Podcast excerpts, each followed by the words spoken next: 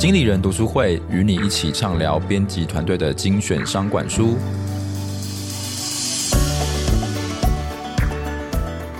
欢迎来到经理人读书会 Podcast，我是主持人经理人月刊记者卢廷熙。今天呢，我们读书会要分享的新书叫做《心理摩擦力》，然后我们邀请到的是采访编辑庄慧忆，一起来分享这一本书。欢迎慧忆。Hello，大家好，我是慧忆。好，听完今天的节目呢，你可以学习到什么是心理摩擦力。那我来跟大家讲一下，心理摩擦力它的意思呢，是一种心理阻力，就是这种阻力就像就好像是摩擦力一样，它会阻碍一个人，然后去反对某一种意见，或是反对某一种决定或者是决策，然后使这个人去不同意你的决定。这样，那如果你可以了解。心理摩擦力的意思的话，你在做决定的时候，你就会知道说，哎，对方是大概在想什么事情，他是有什么原因导致他觉得不开心或者不同意。那你来克服、解决这个摩擦力之后呢，你所要做的事情的话，就会比较容易的被完成、被答应这样。那这一本书的它的作者呢，是一个美国西北大学凯洛格管理学院的教授，叫做大卫尚塔尔。然后这个上塔尔呢，他在书里面一开始就举了一个蛮有趣的例子，是关于一间沙发公司呢，它的沙发看起来都非常好，非常厉害，可是它却卖得不太好。那我们请会议来分享一下这个沙发公司的例子，这样。嗯、呃，这间家具公司它就是主打让。客人完全客制化，然后打造独一无二的沙发，就是不管是材质还是尺寸，或者是造型，甚至是到椅脚的形状，那它都可以让客人自己去选择，而且价格还比其他的一些家具公司都还要便宜七十五 percent。虽然客人的反应很好，他们也都很接受这样子的产品，可是他们却迟迟没有下单，就是他们在后台数据显示说。就是下单的人数很少，这间公司就打电话给美国西北大学的那个大卫上台教授，然后也就是本书的作者，他就说，他并不是产品本身有问题，他产品本身非常好，可是让人们不愿意购买新沙发的关键就在说，这些客人他们还放在家里的旧沙发，是不是有办法请垃圾车收走？那要他们要怎么扛下楼？就是他们不知道要怎么处理它。所以他们还没有处理这一张旧沙发的话，他们就永远不会下单。那后来这件事情就是让这间公司带回去之后，这间公司就开始提供一些处理旧沙发的服务。好，我知道，就是其实他的意思就是讲说，如果旧沙发没有办法被解决的话，那即使新的沙发很好，他也不知道要不要买嘛，因为他可能就是旧的不知道怎么丢啊，然后不知道到底要不要丢啊，这样，对对对，所以。其实呢，他这个例子就是讲的事情，就是跟心理摩擦力有关。那在这个故事的最后呢，这个公司它就是提供了一些新的服务。那这个服务就是他会帮忙顾客去搬走旧的家具，然后去帮他处理掉，然后可能是卖给别人，或者是捐给需要的人这样。然后结果之后，他的产品就是购买率就大幅上升。好，那我们现在就可以讨论一下说。诶，那顾客他不买沙发的原因是因为跟旧沙发有关。这一件事情其实就是一个心理摩擦力，就是他的意思是讲说，如果你要推动某一个，比如说决定或者是政策，那不能只去想到说要怎么样让对方接受，不能只想到吸引力，也要想到说什么事情是会阻碍他的下决定，这样就是一种阻力。然后呢，在刚刚讲的那个故事里面，就是旧沙发不容易被处理掉，它就是一个阻力跟摩擦力。好，那其实，在后面里面书里面把心理摩擦力把它区分成比较详细，有四种。然后第一个是惯性，然后再来是惰性，以及情感阻力跟反弹阻力这四种阻力。那我们请会议来先跟大家讲一下说。什么样的定义是惯性里？惯性的意思是什么？这样？呃，惯性它就指的是人们会喜欢或者是熟悉某一个事物，那他们做出从以前到现在一模一样的选择。就像是呃，书中有举一个例子，是美国果汁品牌纯品康纳，它在二零零九年的时候就曾经换过一次商标跟它的外包装，就是变得完全不一样。就是他们可能会希望自己是更有现代感啊，或者是更年轻化一点，结果他们标志性的图案不见了，然后容易辨识这一个纯品康纳品牌的颜色也都换了。那结果看不到两周，纯品康纳的收益就掉了百分之二十。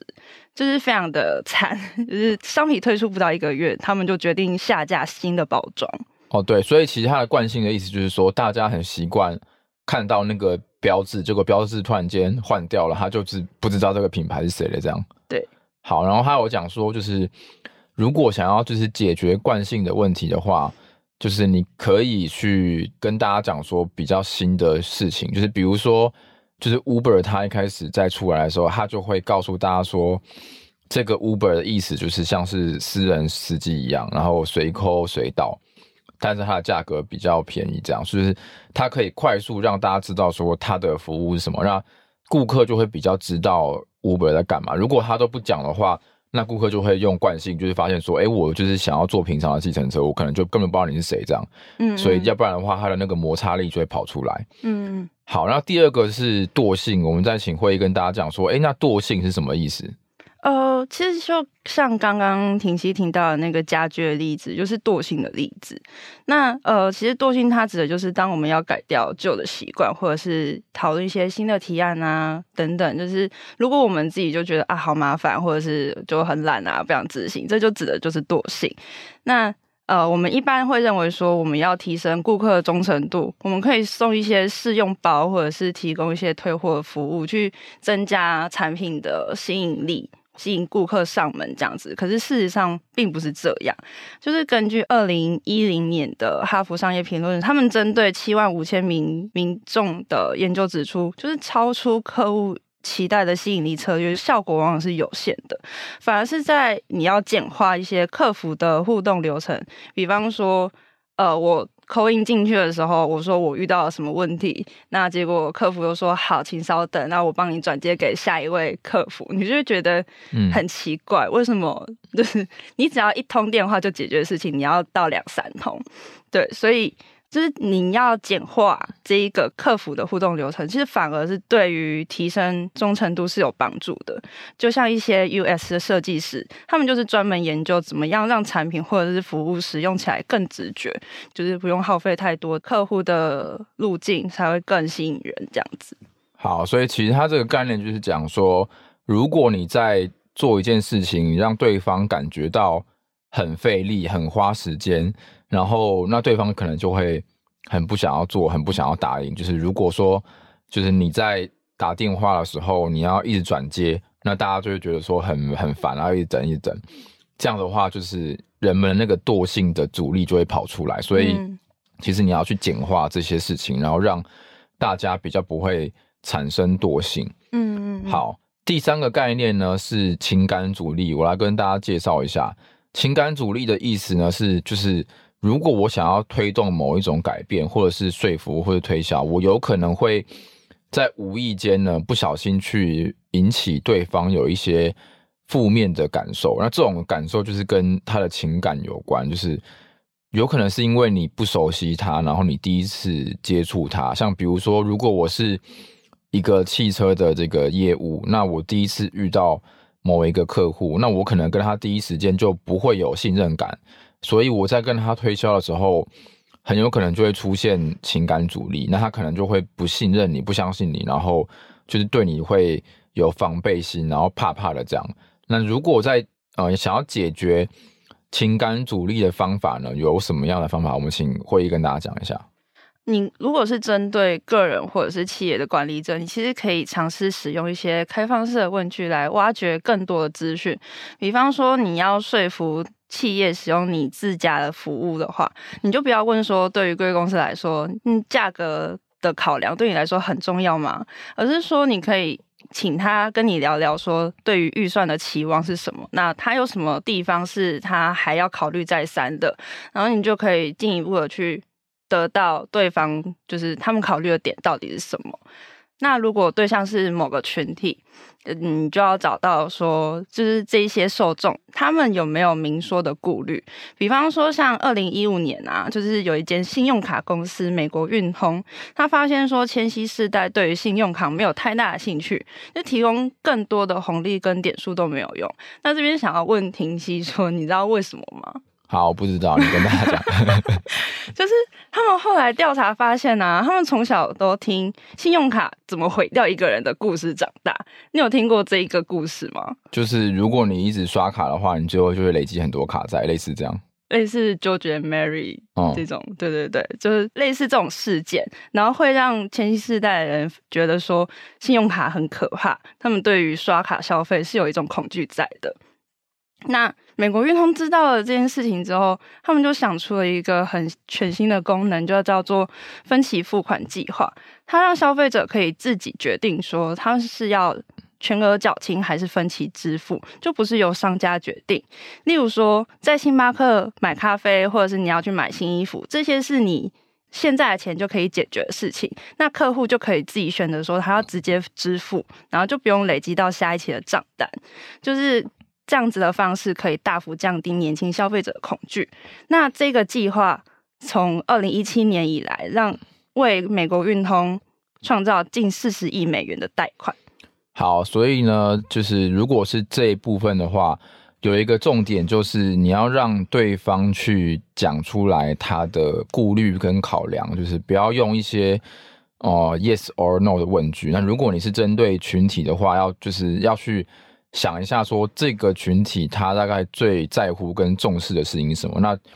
解决他们的问题的话，他才会降低这些情感阻力。然后最后一个呢，是心理摩擦力里面最后一个概念是反弹阻力，就是如果你想要去呃强迫，也不一定强迫，就你想要让某一个人改变的时候，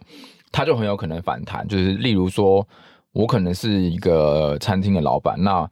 我可能就是，如果是客人想要取消定位或者更改时间，我叫他打电话来。那这种时候，那他可能就会觉得很很反弹，就是我要打电话去跟你讲，就是要取消。那如果我可能就是我可能会有一种，现在很多公司都会发简讯嘛，就是会，嗯，就是时间快到的时候，他就会主动发简讯问对方说：“哎，请问一下，你是不是保留定位？”那他只要回答说好或不好，对不对？他就是可以直接。线上就可以直接按一个钮就可以回复，那他就不用主动打电话过去，所以这样子的方式的话，就会减少他的那个反弹阻力的概念。这样，好，那我们现在请会议跟大家讲一下，就是你有没有觉得有一些生活上的例子是跟心理摩擦力有关？你可以跟大家分享一下，这样。呃，我觉得像是之前我有去申请那个租屋补助，那我就会发现说，租屋补助它。一开始推出来的时候，其实房东的反弹是很大的，就是你可以看到网络上有很多房东就会说：“哎、欸，这个就是会扣税啊，然后什么，就是他们的反弹力道会很大。”然后房客自己也会担心说：“呃，那如果我申请了，房东会不会知道，或者是房东会不会就不让我住了？”哦，他们会有这种思考。所以其实就是这个政策出来之后。不管是房东或者是房客，就他们都会有一些顾虑，然后怕怕的这样子。对对对，好，所以就是会有顾虑，怕怕这样。那对，那你觉得如果是这个例子的话，应该要怎么样做才可以解决这样？呃，就可能可以从像是这种心理摩擦力的四个面向去看，说呃，租不租到底遇到了什么样的问题？哦，就是看他，比如说到底是不是因为跟。比如说是他可能是惰性有关，或者是跟惯性有关这样，然后去对研究一下，然后再来解决这样。对，比方说，呃，像刚刚没有提到，可是他也有可能有一个惰性存在，就是我可能需要找交的文件很多，然后需要审核时间很长，那这个有可能就会让对方，就是让我们就是想要申请租屋补助的人，会有一个啊好麻烦哦，然后不想要。就是在这个上面花这么久时间的那种惰性的感觉。好，了解。这个呢，其实就是比较日常生活中大家会遇到的有关心理摩擦力的例子哦。然后那总结来讲呢，就是我们来分析一下，说到底要怎么样才可以，就是运用我们的心理摩擦力，以及我们学会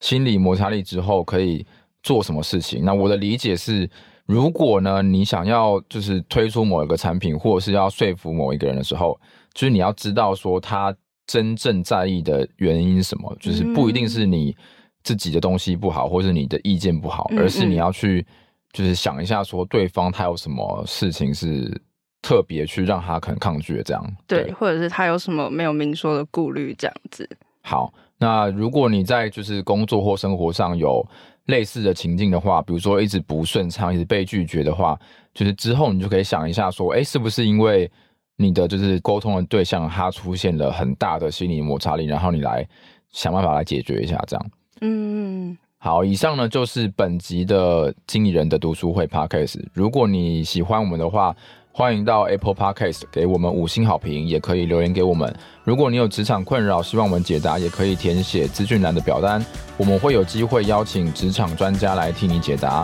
那今天的经理人读书会就结束喽，大家拜拜，拜拜。